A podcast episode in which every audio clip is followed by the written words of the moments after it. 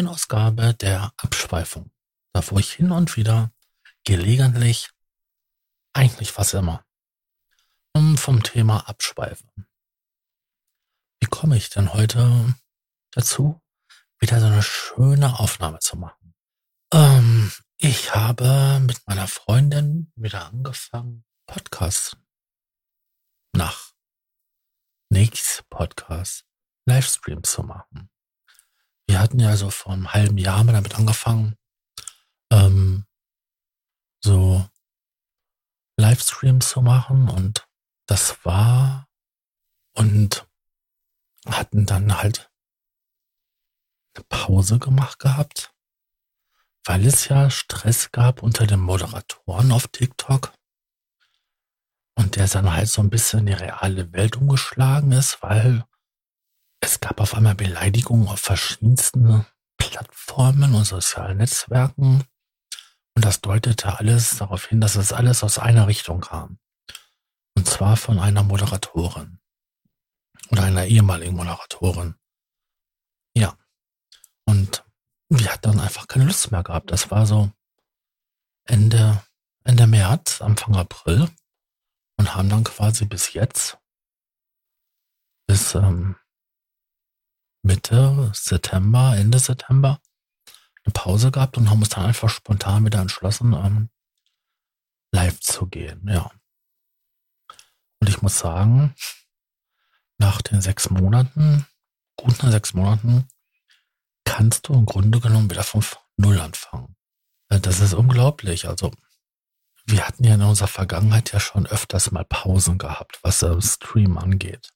Aber da war das nie so krass, also auf einer Plattform. Ähm, Twitch zum Beispiel. Ähm, da kamen relativ schnell die alten bekannten ähm, Stammzuschauer wieder zurück. Aber jetzt so, das hat jetzt ein paar Tage gedauert, bis halt ein Teil uns wiederentdeckt hat und die freuen sich auch alle und das ist immer noch großes Thema in den Livestreams, dass man sich freut, dass wir wieder da sind und dass man uns so gerne zugeschaut hat, weil man muss sich vorstellen, diese Livestreams gliedern sich in zwei Teile. In den einen Teil koche ich das Essen und im anderen Teil ist dann ähm, meine Freundin, die Sarah, ähm, die dann das isst. Und dabei unterhalten wir uns und beide verfolgen den Chat, also sie mit dem Gerät, was am Stream ist und ich dann halt mit anderen am Handy ähm, bin am Chat mit am Lesen. Und dann reagiert man halt auf das Gespräch oder auf die Fragen, die da so kommen. Ja, das ist so im Großen und Ganzen schon alles, was da so passiert. Relativ langweilig, aber ähm, wir hatten ja auch Nachrichten auf Instagram gehabt, dass die Leute sich halt gefreut haben. Und dann ist das, da stellt man sich echt die Frage, wenn man so einen totalen belanglosen Content macht also es ist ja nicht so, dass ich die Leute unterhalte, wenn ich dann kochen bin, sondern die Leute unterhalten mich, weil wenn ich da warte, bis die Kartoffeln gar sind und ähm, nicht überkochen, ist das eine sehr langweilige Aufgabe und ähm, dann sitze ich dann da und unterhalte mich mit den Leuten, während ich da ein bisschen was mache. Ich meine, reden kann ich und sonst würde ich ja nicht hier reden. Ja, das ist so eine Sache. Und ähm, man muss dazu sagen, in letzter Zeit ähm, war es auch nicht ganz so einfach gewesen, weil meine Freundin hatte dann nach zwei Jahren mal wieder angefangen gehabt, auf Twitch zu streamen und das lief ganz gut. Und das, da baute sich so langsam wieder was auf. Und dann kam auf einmal ein User rein, der hieß, gleich kommt das SEK. Dann kam der nächste User, gleich kommt die Polizei. Dann kam der nächste User mit den Benutzernamen, gleich kommt der Rettungsdienst. Und dann kam der nächste, gleich kommt die Feuerwehr. Und da haben wir schon gedacht gehabt, hui, da passiert gleich was. Ähm, Sarah hat den Livestream beendet, hatte dann die Leute noch gewarnt, die selber noch ihre Runde am Stocken waren und ähm, die noch am Stream waren, dass da gleich was passieren könnte. Und siehe da, nur 20 Minuten später, großes Tamtam, Blaulicht. Ähm, etliche Feuerwehrfahrzeuge, ähm, Krankenwagen, ähm, die dann halt hier waren, Polizei. Und die werden ja automatisch verständigt, wenn ähm, ein Feuerwehreinsatz ist. Und ähm, die standen dann bei uns vor der Tür. Und ähm, das alles so ähm, zwei Jahre nach dem letzten Vorfall fand ich schon ziemlich krass. Vor Dingen, wenn man mal so schaut oder guckt, so die üblichen Quellen, wo man was finden könnte, wo private Daten geleakt und gespeichert werden. Da findet man nichts von uns. Unsere Daten tauchten das erste Mal auf in einer Drachenlord-Hater-Gruppe. Ich glaube, so der, größten, äh, die zum Johnson Broadcast gehört auf ähm, Telegram. Und ähm, das war zu dem Zeitpunkt, wo der Drachenlord zur Gefahr lief, ins Gefängnis zu gehen. Und da war man auf der Suche nach würdigen mh, mm, Ersatz. Ja, und ähm, da hatte man so einige Leute halt ausgesucht gehabt, unter anderem halt auch ähm, meine Freundin und mich auf Twitch. Wir hatten damals so, so ein Format gehabt mit so einer Live-Call-In-Show. Man konnte hier anrufen. Dann war man halt ähm, im Geschehen drin. Ähm, das lief alles über eine Telefonanlage, die im Internet war. Also so eine geklickte Telefonnummer. Ähm, da kam man halt rein und dann ähm, kurzes Laber mit den Leuten und wir haben gleichzeitig auf Twitch und auf äh, TikTok gestreamt, weil halt auf TikTok eine große Community war und dann halt die große Community auf, auf Twitch. Jo, und dann halt ähm, auf Twitch hatte man uns gefunden gehabt. Dann postete man den Link da in dieser Drachenlord-Hater-Gruppe. Erst in den Schanzen am ähm, Schanzen-Broadcast so, hier, ähm, have fun, und dann ging das halt in der Gruppe um richtig ab. Weil alles, was in einem Schanzen-Broadcast gepostet wird, wird auch in der zugehörigen Chatgruppe gepostet. Ja, und Rocky Suck hätte man Daten über uns halt zusammengetragen. Also erstmal diese üblichen Sachen, ne? Profile in sozialen Netzwerken, Fotos, was man so finden konnte. Und auf irgendwann mal, ich glaube nächsten Tag, taucht unsere Adresse da auf. Und das war ein Adressaufkleber von DRL, genauer gesagt vom ähm, Mediamarkt, von einer Bestellung, die ich dort getätigt hatte. Da war nämlich das Headset drin gewesen und von dieser Bestellung tauchte der Paketaufkleber auf. Also ein Foto davon. Und dann stellt sich die Frage, wie kommt man an solche Informationen? Das ist relativ simpel. Diese Hater-Gruppe hat ungefähr 50.000 Mitglieder. Ähm, da ist alles bei. Jede soziale Schicht, jede Berufsgattung.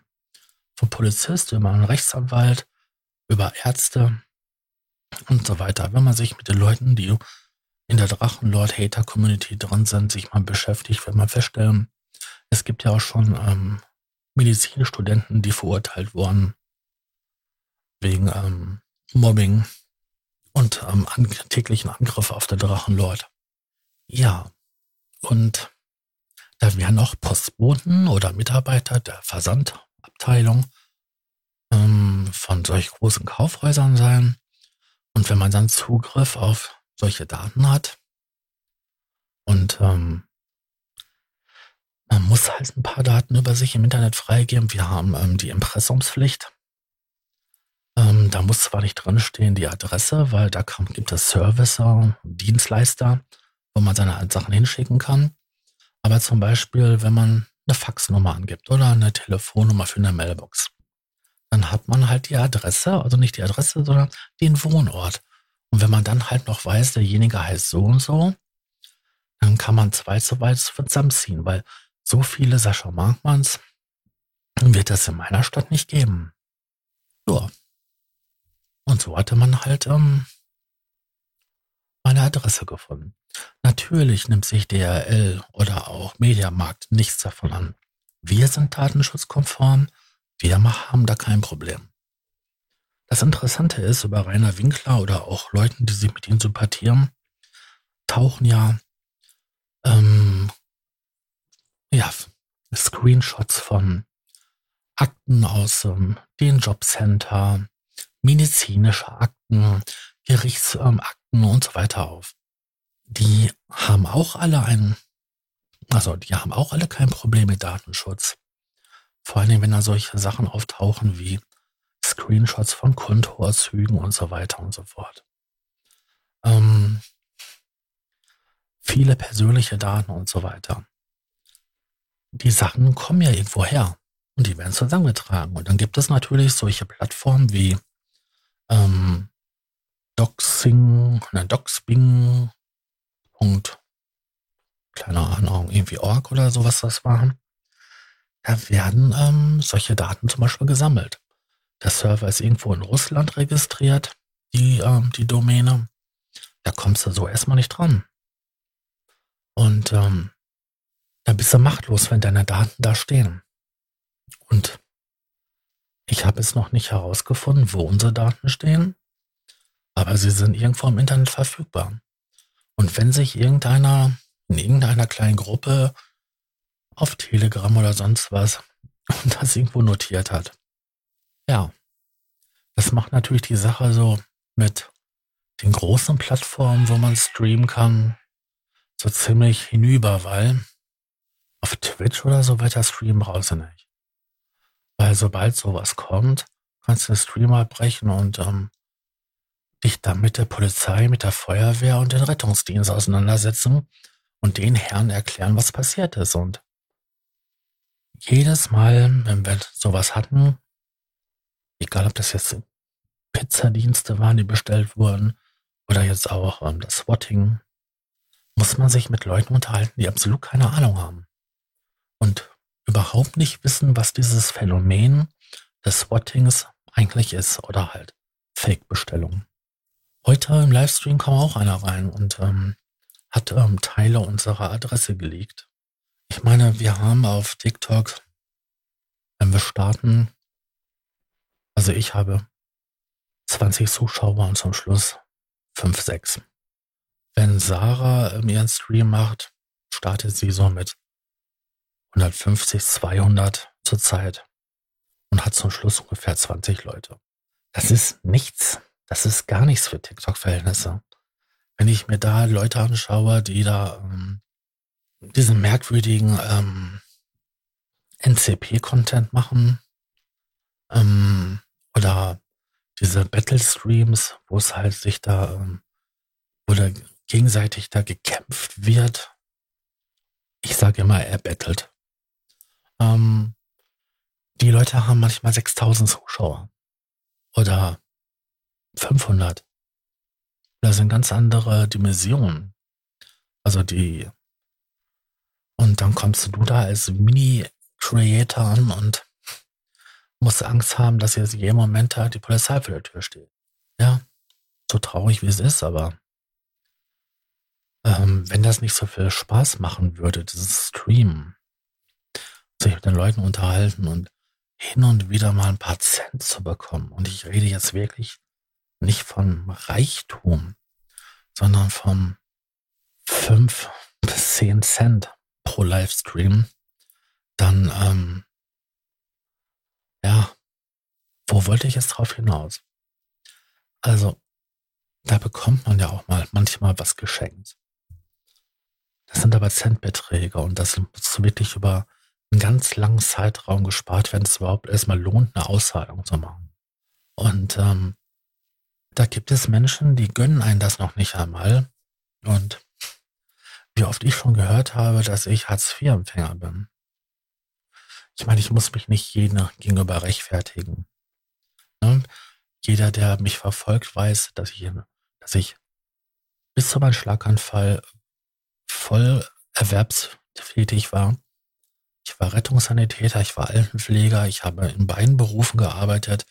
Davor habe ich als informationstechnischer Assistent gearbeitet und davor als Elektroinstallateur. Und ich habe nach meinem Schlaganfall studiert. Ich habe da meine Abschlüsse gemacht, bin aber in keinster Weise irgendwie in der Lage, halt arbeiten zu gehen, weil ich nicht mehr belastbar bin.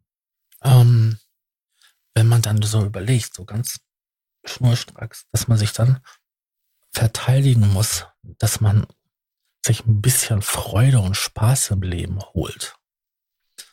Ein bisschen Abwechslung, weil ich kann die Wohnung hier nicht verlassen. Ich bin hier quasi gefangen. Und ähm, nur unter großem Aufwand kann ich die Wohnung verlassen. Und glaub mal eins, wie ich die Klausuren geschrieben habe oder auch ähm, die nötigen, das nötige Praktikum gemacht habe, das war ein Riesenaufwand für mich. Das war nicht so einfach. Ähm, ich habe da kein Interesse, mich da irgendwie zu rechtfertigen, weil keiner hat wirklich so die Ahnung ähm, davon, wie es abgeht, sondern man sieht nur, dass da jemand ist, der wohl ähm, sehr viel Freizeit hat und ähm, eigentlich arbeiten gehen sollte. Das ist halt so. Man schaut heutzutage den Leuten nur vor den Kopf und hinterfragt nicht, ähm, was Sache ist. Ich meine, ein, zwei Klicks, wir wissen, ähm, dann könnte man halt ähm, lesen, was passiert ist. Es ist ja nicht so, dass ich damit ähm, nicht, ähm, dass ich das nicht nach außen trage, nicht kommuniziere, was passiert ist, aber ständig zu erklären müssen oder mich rechtfertigen zu müssen, das kann es auch nicht sein. Ja. Hm. Jetzt sind wir schon wieder bei 17 Minuten und äh, ich bin gar nicht so viel abgeschweift. Ich bin halt nur hin und wieder mal ein bisschen hängen geblieben. Hm. Ja, kann auch kommen. Ist manchmal so. Also, ich danke fürs Zuhören und ähm, würde mich freuen, wenn ihr auf irgendeiner anderen Produktion von mir ähm, euch anhören würdet und dann vielleicht einen Kommentar da lassen würdet. Das kann man immer. Egal wo es hört. Bei Inner Vision kann man einen Kommentar da lassen. Bei mir auf dem Blog und Podcast kann man einen Kommentar da lassen. Auf Spotify, auf ähm, iTunes oder Intel, ähm, nicht Intel, Apple ähm, Podcast, wie das jetzt heißt. Egal wo, ich bekomme das schon mit und ähm, würde mich freuen, wenn ihr da eine Bewertung da lasst und einfach einen netten Kommentar. Das kann auch sehr viel bringen. Jo, also, danke schön, dass ihr da wart und ähm, ich wünsche euch noch einen schönen Tag, Mittag, Morgen, Abend, eine gute Nacht. Ich weiß ja nicht, wann ihr es hört und sage bis zum nächsten Mal. Tschüss, euer Sascha. Unterstützer erhalten Vorabzugang zum Rohschnitt der Podcast-Folgen vor der eigentlichen Veröffentlichung. Weitere exklusive Inhalte wie Vor- oder Nachgespräche oder eine Art Tagebuch. Alle Informationen, wie man Unterstützer wird, findet ihr in den Show Notes.